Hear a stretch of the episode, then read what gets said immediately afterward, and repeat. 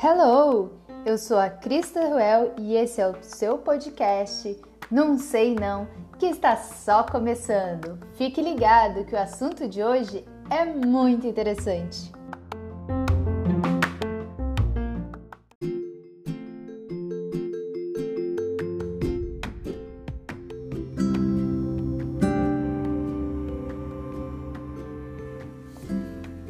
Diversidade cultural são os múltiplos elementos que representam particularmente as, as, diferentes culturas, como a linguagem, as tradições, a religião, os costumes, a organização familiar, a política, entre outros. Eles reúnem essas características próprias de um grupo de humanos em um determinado território.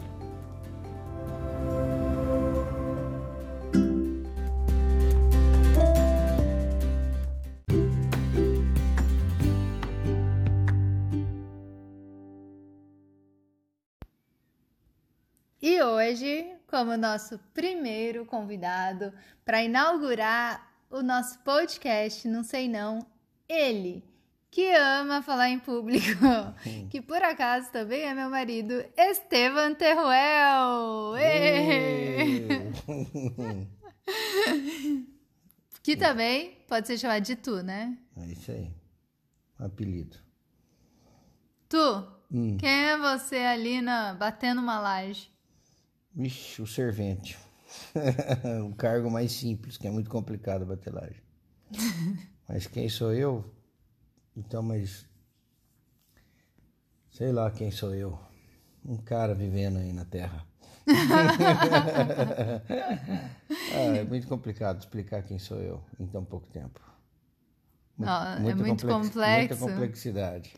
Ele é uma pessoa complexa. É.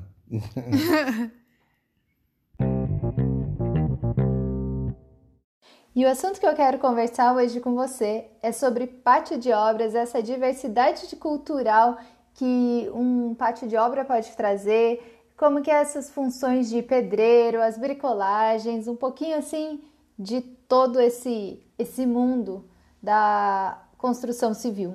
Yay! Nada como conversar um pouco com alguém que manja pra caramba desse pátio de obras pedreiro, construção, um pouco de diversidade cultural, tudo junto e misturado. E vamos começar aí com umas expressões bem que você usa geralmente aí no nosso no seu dia a dia, eu ouço bastante. Mas muita gente nem manja assim, e tem a ver com obra, né? É, então, tem várias expressões aí culturais que são ditas nas obras, né? E, e eu aprendi algumas delas durante o tempo de trabalho que eu tive com obras. Vamos só voltar um pouquinho aqui que a gente não falou aqui, mas você trabalha na, nessa área de construção, praticamente você cresceu ali, né? É, cresci em obras, né? Meu pai sempre me levava quando era criança em obra, eu cresci fazendo obra. Qual foi uma expressão que ele usou, usava bastante quando você era criança com você? É, quando eu estava à toa parado, ele pegava um prego grande e falava: oh, não tá à toa? Então chupa até virar tatinha.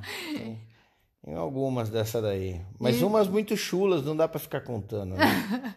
Mas esse. Então, isso mostra que o seu pai é bem chucro, assim, bem é, eu poderia usar aquela expressão que seu pai é mais grosso que parafuso de patrola? É, mais, mais, grosso do que canto de cerca, parafuso de patrola, papel de embrulha prego, tem um milhão delas aí. o que, que é esse parafuso de patrola? É... Pra quem não conhece aí do mundo de, de é, patrola, patrola é uma máquina de, de, de nivelar terreno, né? E ela é bem grande e não tem nenhum parafuso pequeno naquilo lá. então os parafusos são muito grossos. Aí o cara compara, né, a, a finésia da pessoa com, com a, a, grossura do parafuso. E essas expressões, você sabe se veio de algum estado específico? Ah, não foi dá uma saber, mistura não de, de. Não dá pra saber. Dessa miscigenação é, ali. É, vem do norte, nordeste, do sul, do centro-oeste, vem de tudo que é lugar. Você já teve ali no seu pátio de obras toda essa mistura? Todo mundo ali junto e misturado? Ah, geralmente quando se faz uma obra grande, que tem bastante funcionário, geralmente vem tem bastante bastante mistura, né, de, de vários estados. Aí vem gente do sul, do norte, do nordeste. E aí cada um traz um, um, um, as, suas, as suas respectivas é, expressões culturais de, de determinados lugares, né? Acho que até acaba virando uma expressão ali normal ali da obra. É, né? é tipo, tem algumas que... é criado algo novo ali. Não, mas é, tem algumas que eu nem, nem sabia. É, eu tento lembrar de algumas aqui, mas é, é tem Geralmente as mais engraçadas elas são do norte e do nordeste. Essas são as mais legais. Mas mas tem bastante coisa que a gente aprende no pátio de obra, né? E o que mais que você acha que é importante? Foi interessante assim na sua vida que você foi aprendendo, porque você teve que aprender rejuntar lá o Não, piso, aprendi, certo? Aprendi, o que, que você aprendeu ali? Eu aprendi desde a da, da fundação até o acabamento é, em todas as etapas de construção. E. Você já até dormiu embaixo de uma betoneira, né? Para descansar. um perfeito pedreiro. É, na hora do almoço tem que tirar uma hora sagrada de sono, né? Já, já, já. Então, mas é. A, a obra ensina bastante coisa, né? Coisas essenciais para a vida e que tudo tem etapa, tem que ser seguido direitinho, né? senão dá problema. É... Eu acho que é um, uma aprendizagem legal para a vida. O parte de obra ensina bastante e, e as pessoas que estão lá também, elas, elas, a gente não imagina quanto conhecimento tem um pedreiro.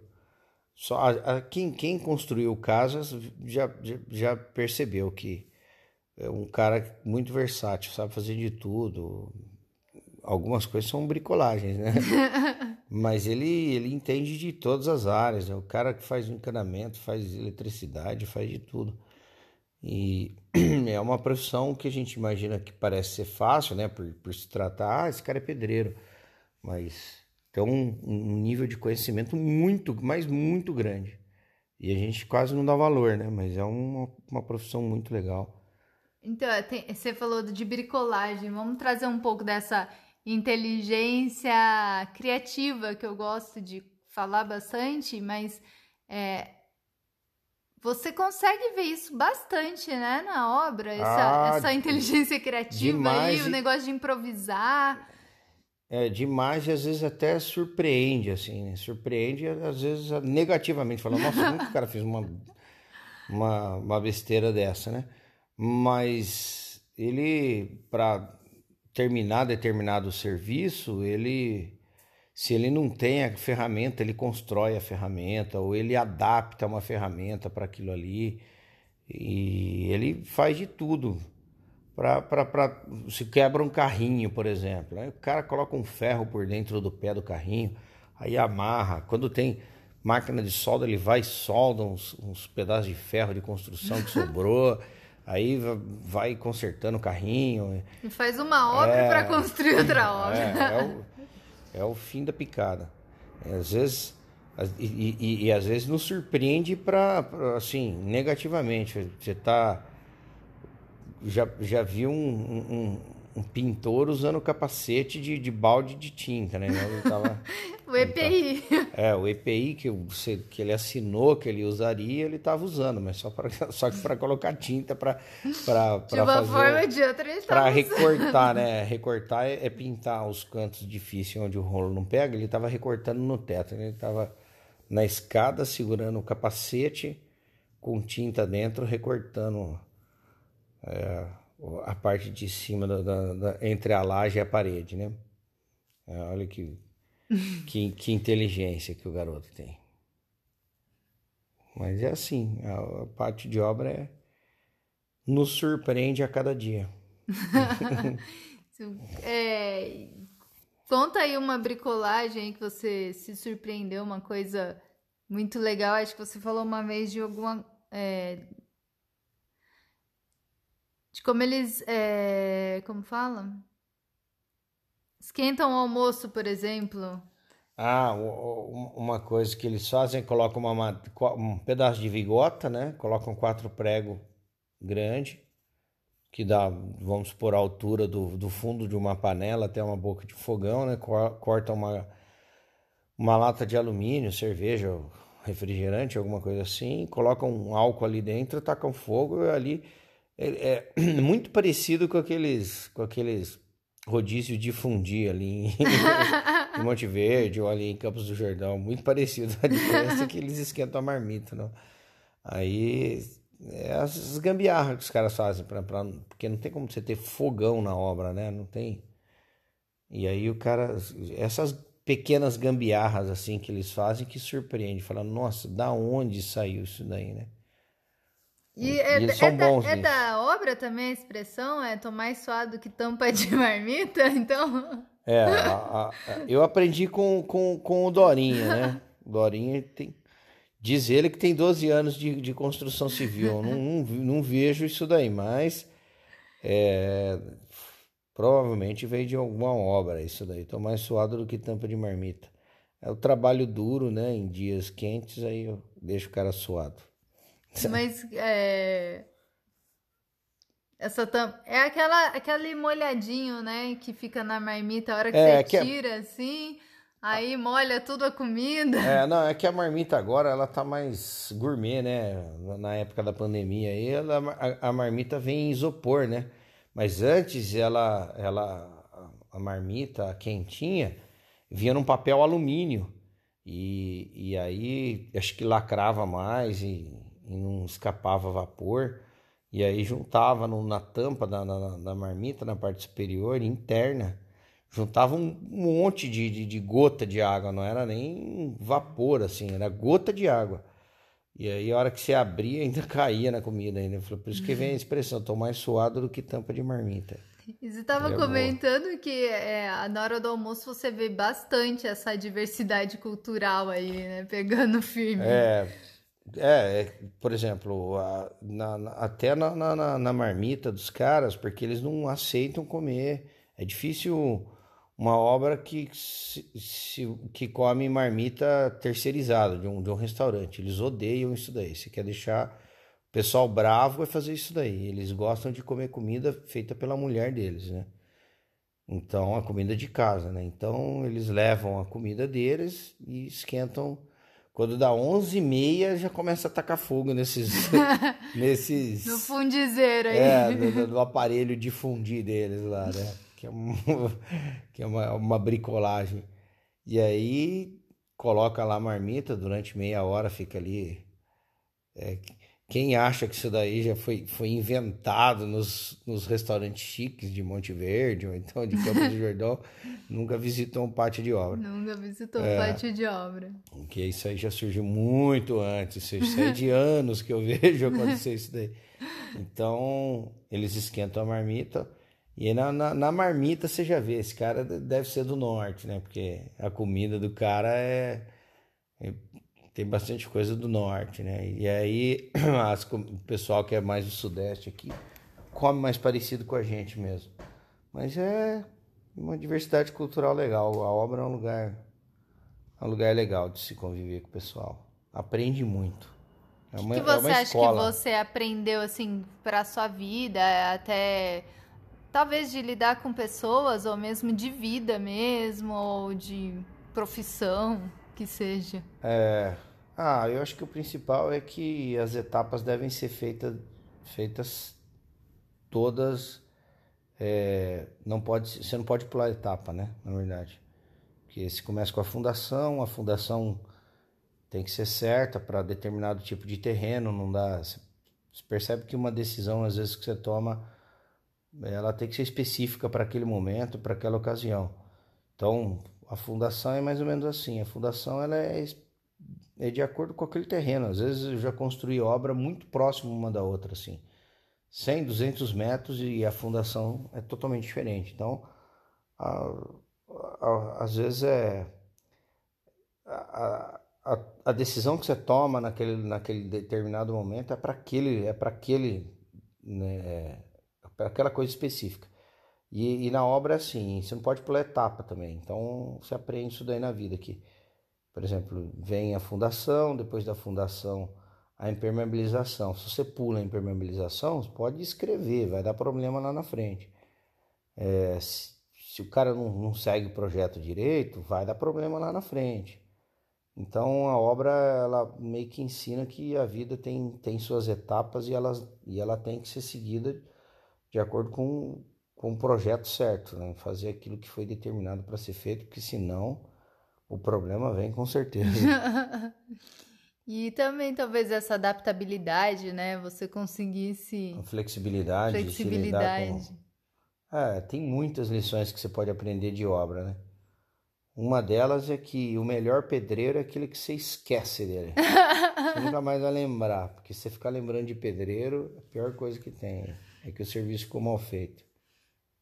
Seu pai já até me fez derrubar uma parede porque tava meio torta, né? Já, já, já. Isso não foi uma, duas anos. Meu pai já mandou tirar piso, já mandou tirar derrubar a parede inteira, já.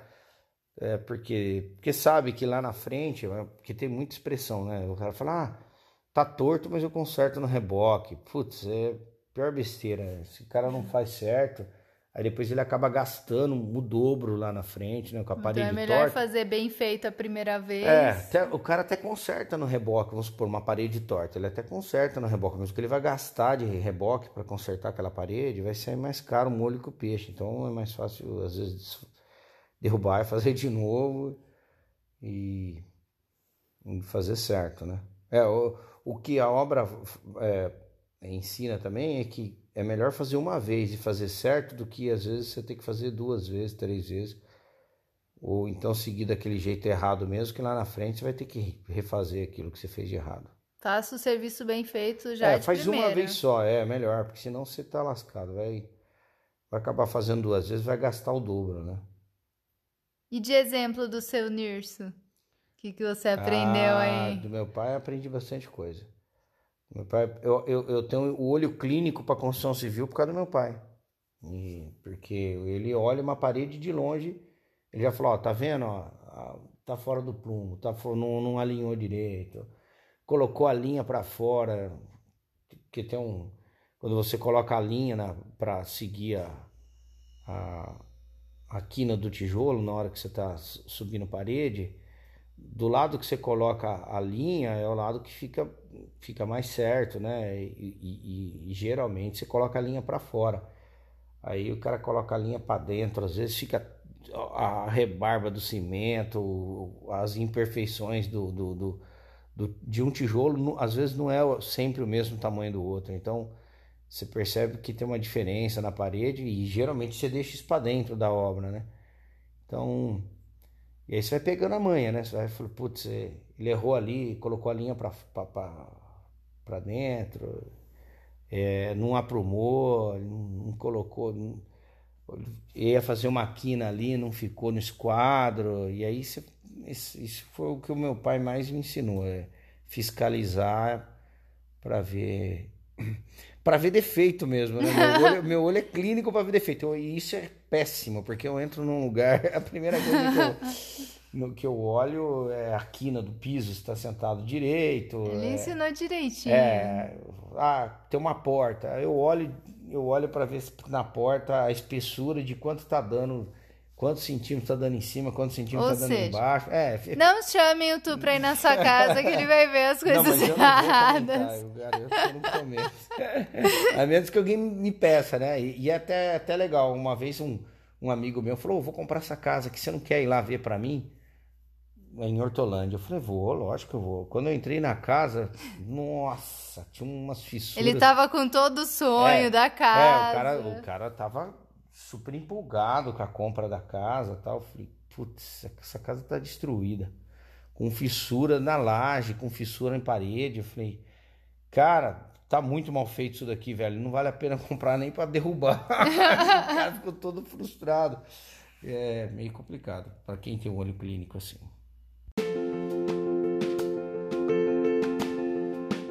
Então vamos para nossa última pergunta, que é a pergunta de um milhão de dólares, que é a pergunta que não quer calar. Se você não tivesse nascido, que falta faria? não sei se faria alguma falta. Bom, ah, eu acho que sim, porque eu construí ah, nem sei quantas escolas, quantos hospitais. Então, uma, uma, uma certa diferença eu fiz aí. Pelo menos no Brasil. é, mas é. Essa é uma pergunta que tem que ser feita para quem convive comigo. Ou não, né? Ou não, ou melhor nem fazer. Ou não, ou não. Seria bem melhor. Mas é isso aí. É mesmo. Vamos fazer um próximo episódio com mais expressões, porque você tem um. Na verdade, é que a gente não, não, não se aprofundou muito, mas você tem um vocabulário de específico de Estevam, né? É que foi. foi foram anos. Foram anos aprimorando, né? mas podemos fazer. Muito obrigada pela sua participação. Você quer deixar o último recado aí pra galera? Pra visitar um campo de obra aí, pra ter contato? Ah, se for construir, se prepara que você vai vai sofrer. Esse é o recado.